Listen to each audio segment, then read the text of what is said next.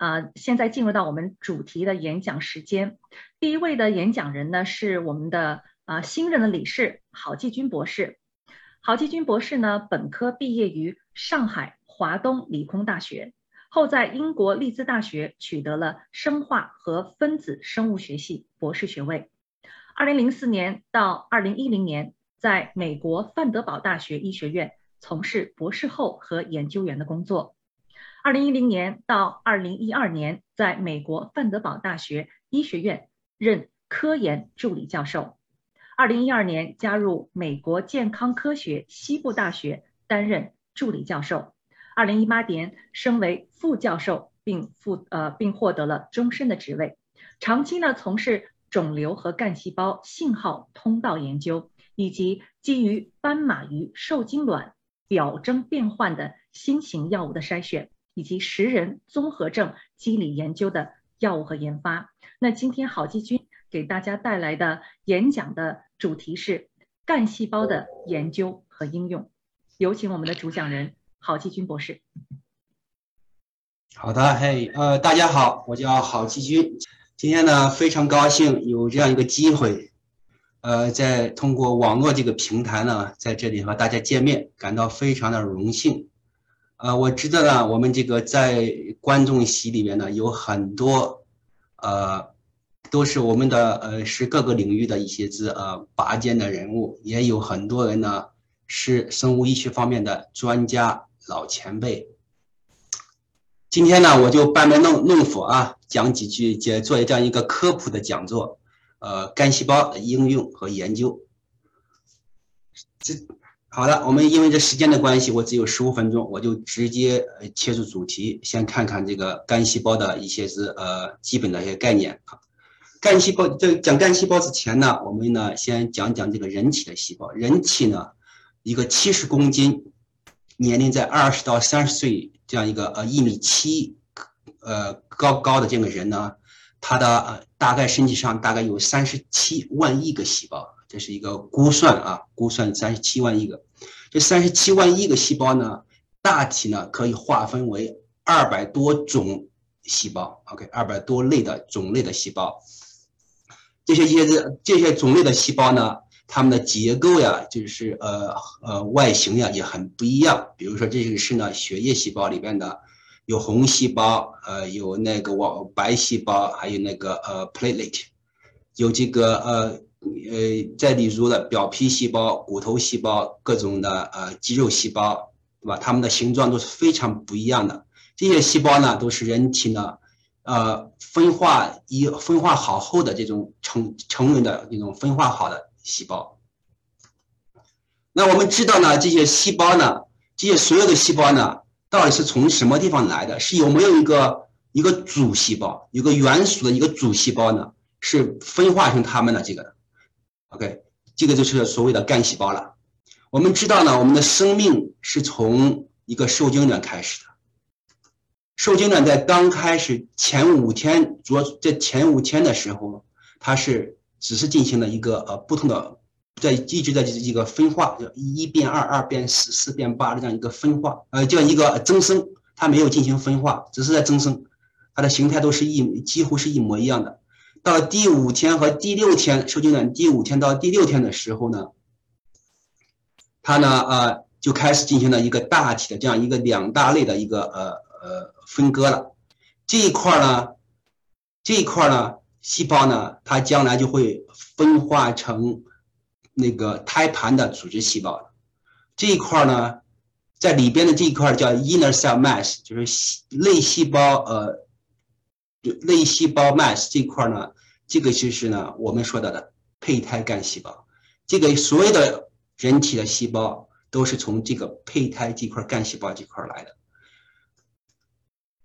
OK，这个呃大概呢，在一九九八年的时候，呃呃，Wisconsin 大学的 James Thompson 他是第一个呢，他从一个受精卵呃第五天到第六天这个阶段的这个受精卵呢，他提出了就 inner cell mass。他把这个提出来以后呢，叫 embryonic stem cell，就是胚胎干细胞。他发现这个细胞呢，它能够自己增生，在体外你给它一定的培养液的时候，它自己不停的增生。同时呢，它给它另外的呃呃培养液的时候呢，它就可以分化成不同的种类的细胞，呃，大概二百多种吧，都它都可以分化，就根据呢啊，这个你给它的那个营养液了，培养液了。OK，现在呢，我们说呢哈啊，这个呃胚胎干细胞，它就是叫我们的叫万能的胚胎干细胞。它呢是从 inner cell mass 这块过来的。后来呢，大家意识到，科学家意识到呢，其实呢，在第二天到第三天的时候呢，从这个点上呢，也可以，也可以呢提取啊干细胞。它这块干细胞呢，它们叫 totipotent stem cell，叫全能干细胞。这两个类不同，这两类干细胞的不同点在什么地方呢？就这个胚胎干细胞呢，它可以。分化成我们身体的所有的细胞，但是它呢不能分化成，啊这个呃胎盘组织细胞，而 total 干细全的干细胞呢 totipotent stem cell 呢，它可以分不但可以分化我们身体的所有的细胞，也可以分化成呢呃胎盘的这组织细胞，就这是两两类了。后来呢呃但其实呢呃也另外还有类细胞呢，我们叫个 multipotent stem cell，这个多多功能干细胞。这个 multipotent stem cell 它是在人的不同的器官组织里边呢，它是存在的，少量存在的。呃，根据呢不同的呃这个组织器官呢，你可以分化出呢呃分提出呢不同的这种呃多功能干细胞。多功能干细胞呢有个呃就是只说是多功能，它呢和不同于全能和万能，它只能够分化成有限的几个细胞类。OK。比如说呃，比如说呢，你分化成三类啊、四类啊，不但不能分化成所有的别的细胞，只能是分化有限的几个类，它是多功能。啊，另外呢，从呢呃新生儿的这个脐带呃脐带血里边呢，也可以提出这个多功能干细胞。OK，比如说这个造血干细胞，还有间皮层干细胞，都可以从这脐带血里面提出来。呃，刚才呢我就讲了，大概这三大类干细胞，一个是呢全能干细胞、万能干细胞，像 ES 细胞就是胚胎干细胞，它属于万能干细胞。还有多能的多功能这种干细胞。现在的问题出来了，就是大家呢，呃呃，我我们就画这样一个数哈，就相当于这样说的：胚胎干细胞可以呢，它这个万能干细胞，它可以呢，在给一定的条件下，它可以分化成的不同类的人体的细胞，对不对？现在问题出来了，就说是呢，三体在想，我们能不能把这个过程给它逆转过来？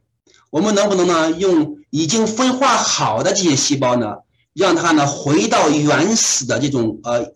胚胎干细胞的状态呢？所以这个事情呢是一个非常的呃呃呃，在那几十年前呢是非常 challenging 的一个一个一个问题。大家研究这个问题怎么研究呢？他们就在想了哈，大家在想了，当时三体在这么想了啊，细胞嘛，它不外乎嗯动物的细胞呢，不外乎呢，它有个细胞膜。里边呢有个细胞核，然后还有细胞质，这三大部分，对吧？我们知道呢，这一块这个呃早期的这种呃全能干细胞呢，它可以分化成所有的细胞，我们身体细胞，对不对？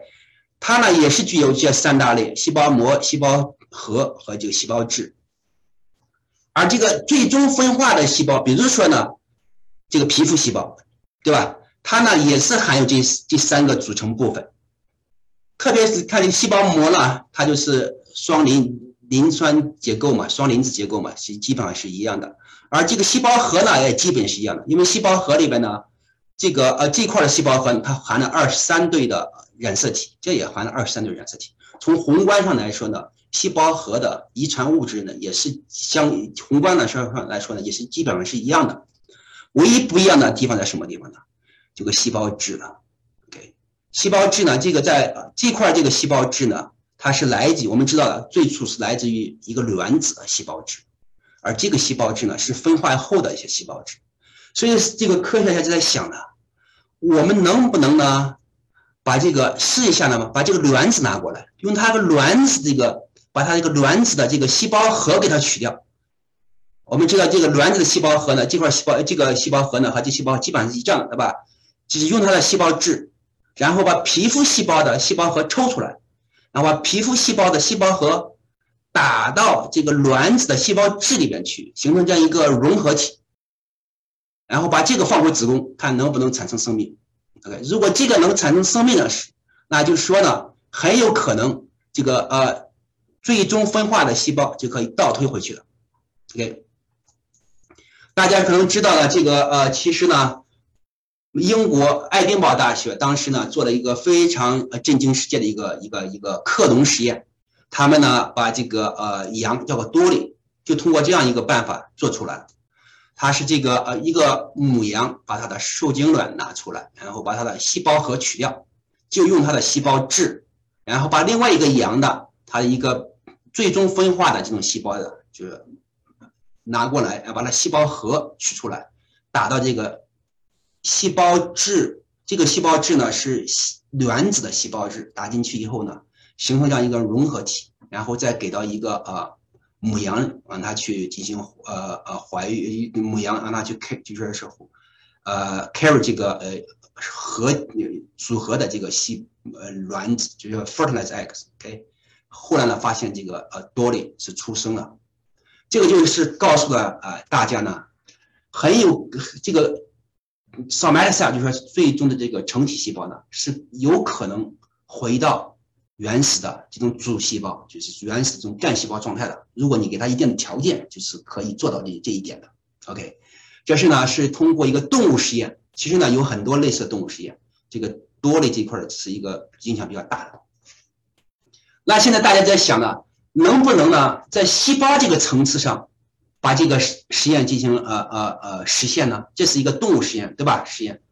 那就是这个时候就这个呃。呃，日本东京大学的亚马拉哈就出来了。他在二零二二零零六年的时候呢，他就发现可以使人的表 fibrous 细，就是呃 fibrous 就是人的那个表皮细胞里边的，他呢打进去四个转录因子，发现这个表皮细胞呢，它可以转化成一种细胞，它的名字叫诱导万能干细胞 iPS 细胞。这个诱导万能干细胞呢？具有胚胎干细胞所有的功能，就胚胎干细胞具有的所有的功能，iPS 细胞它都具有。跟它呢，因为这个发现，在二零一二年呢获得诺贝尔奖。这其实呢是一个非常大的发现。为什么呢？在在以前呢，三科学家呢做这个胚胎干细胞的时候呢，受到一个伦理的一个呃牵制，因为呢你要去破坏一个受精卵。OK，如果你不不破坏这个受精卵。这个受精卵有可能就成为一个人呢，一个小孩了，对吧？但是你把它破坏了，所以呢就有很大的伦理问题。这样的话啊，亚马拉哈这个发现呢就解决了这个问题。它呢不需要再通过受精卵去提取万能干细胞了，而可以人造的万能干细胞了，iPS 可以人造了，可以从皮肤里去皮肤细胞转化成 iPS 细胞，也可以从血液的细胞呢抽点血，也可以让它转化成 i iPS 细胞。当然了，也有人从尿里边提出呢上皮细胞，尿的上皮细胞呢打进去这四个转录因子，也可以转化成 iPS 细胞。这个 iPS 细胞呢，刚才讲了，它具有和人的胚胎干细胞相似的所有的功能方式啊。你给它不不同的诱导的信号通道，它就可以分化成不同的啊细胞，OK，可以。我们刚才说的 iPES 细胞呢，呃，胚胎干细胞可以分化二百多种，对吧？它也可以，iPS 细胞也可以分化成二百多种细胞，人体细胞。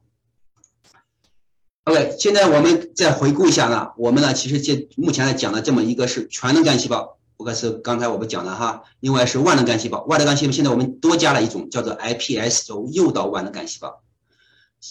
现在呢，在研究和应用方面比较多的就是这两大类细胞，一个叫就是胚胎干细胞和 iPS 细胞，再加上个多功能干细胞，主要是这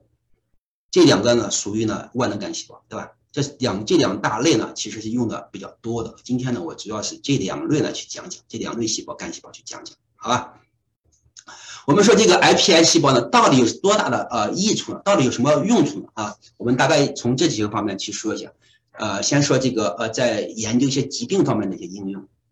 这是一个正常人的一个心脏哈，切呃切开这个心脏哈，这是一个呃，就说这个左心房左心室呢，它是非常呃呃嗯扩增的，会扩呃扩扩张型的这样一个心脏啊，这个是呢一个呃左心呃左心室呢，就心房呢，它是这这块呃 ven ventricle 呢这一块呢，它是一个非常狭窄的，它这块是一个一个肿就肿大型的。你看这个笔呢是非常肿厚的啊，肿大型的这种啊心脏病。这两种心脏病呢，其实呢就是受很多情况下都是受于遗传影响，因为基因突家族的遗传呃基因突变引引起来的。以前呢，就说是很很难的去研究这心脏病，为什么呢？因为科学家要研究心脏病呢，他首先要把这个对应的细胞拿出来，对吧？啊，一般呢，一个正常人呢，他不愿意会让你把他的心脏切开去拿拿他的把他的细胞心肌心肌细胞贡献给你，他一般不会这样去做的。所以呢，这个研究起来就非常麻烦。现在这个 iPS 细胞出现了，就非常好了。所以呢，我们不需要去打开这个心脏，而是通过它皮肤细胞转化成心肌细胞，然后再研究这心肌。这个心肌细胞具有和它对应的这个所有的这个心肌细胞。比如这个心肌细胞，我这 IP 呃皮肤细胞呢，我是从正常人里面拿的，那我这个 IP 细胞分化 IP 分化成的心肌细胞就是正常的。我如果这个呃 iPS 细胞呢，从这两类有病的这种心脏来的，那我们呢分化的心肌细胞也就是相对有病的这种。心肌心肌细胞了，我们可进行研研究的，好吧？另外第二点呢，一个应用呢是这个呃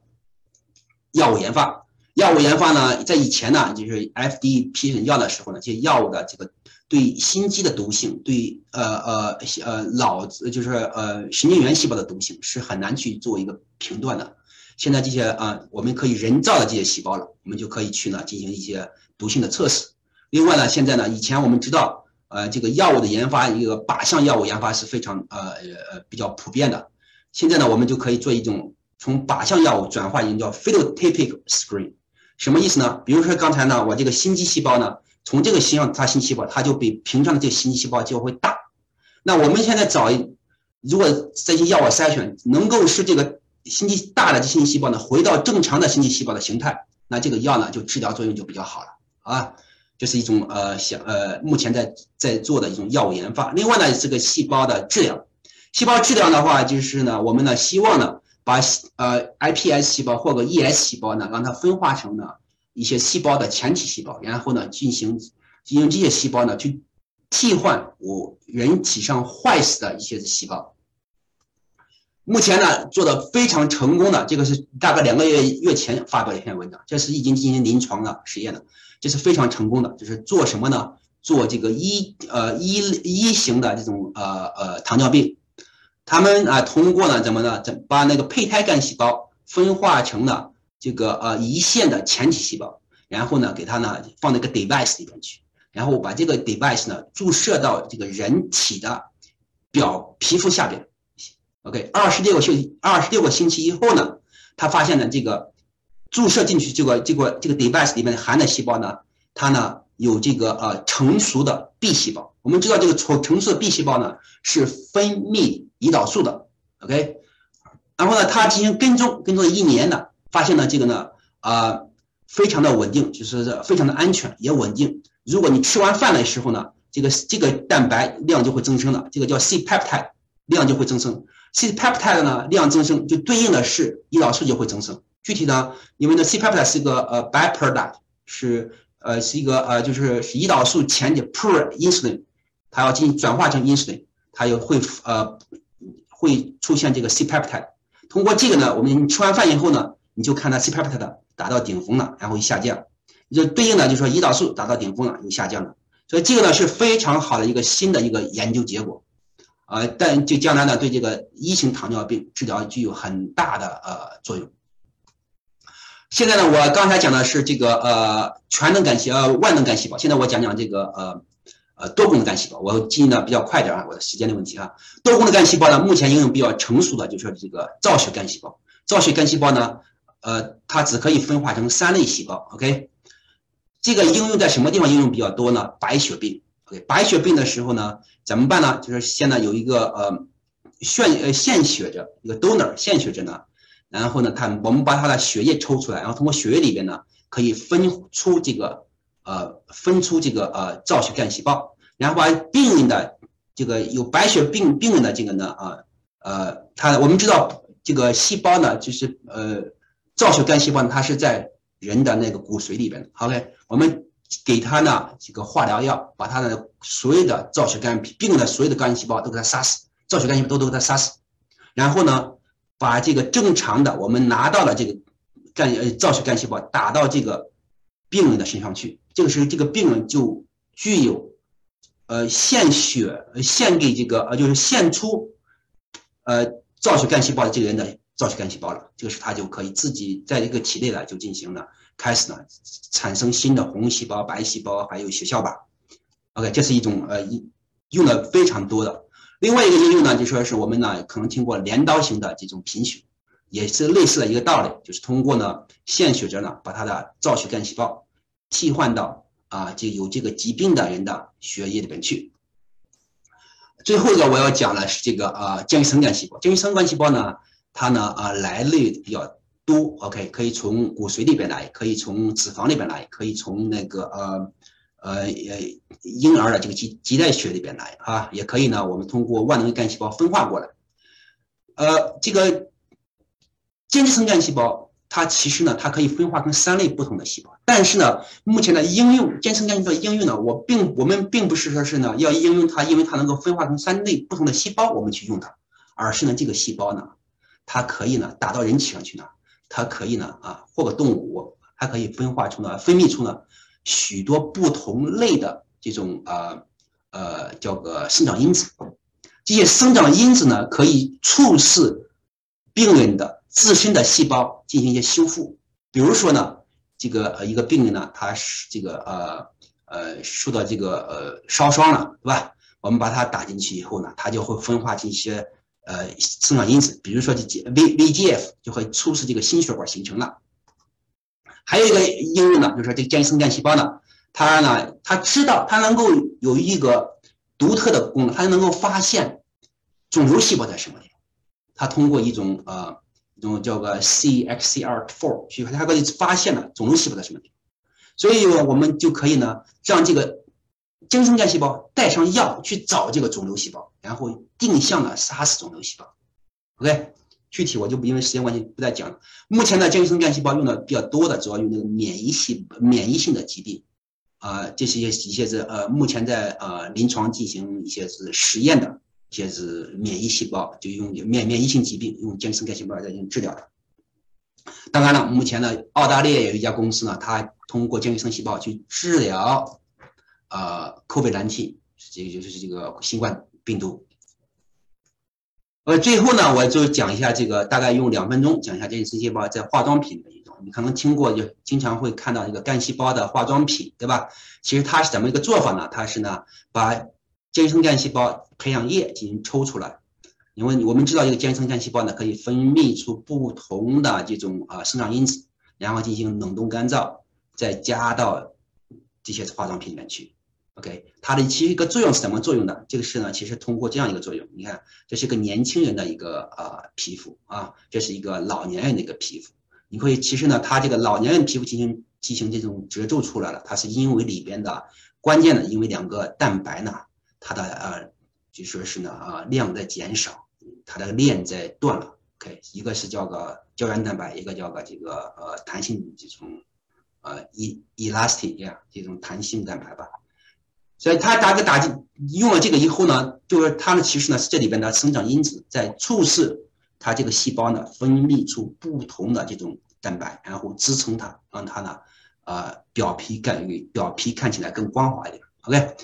这是呢呃间生干细胞的一个应用。目前呢呃更高级的一种应用呢什么应用呢？它把其实呢不再用细胞了，而是呢把细胞分泌出的一种外泌体进行呃提炼，然后呢放到化妆品里面去。呃呃放化粪去，然后去呢做这个化妆品。OK，这是这个呃外泌体里边间生干细胞分从间生细胞干细胞里面抽出来这种外泌体里面呢含了许多的这个不同的啊生长因子，大概一个列表在这儿，好吧？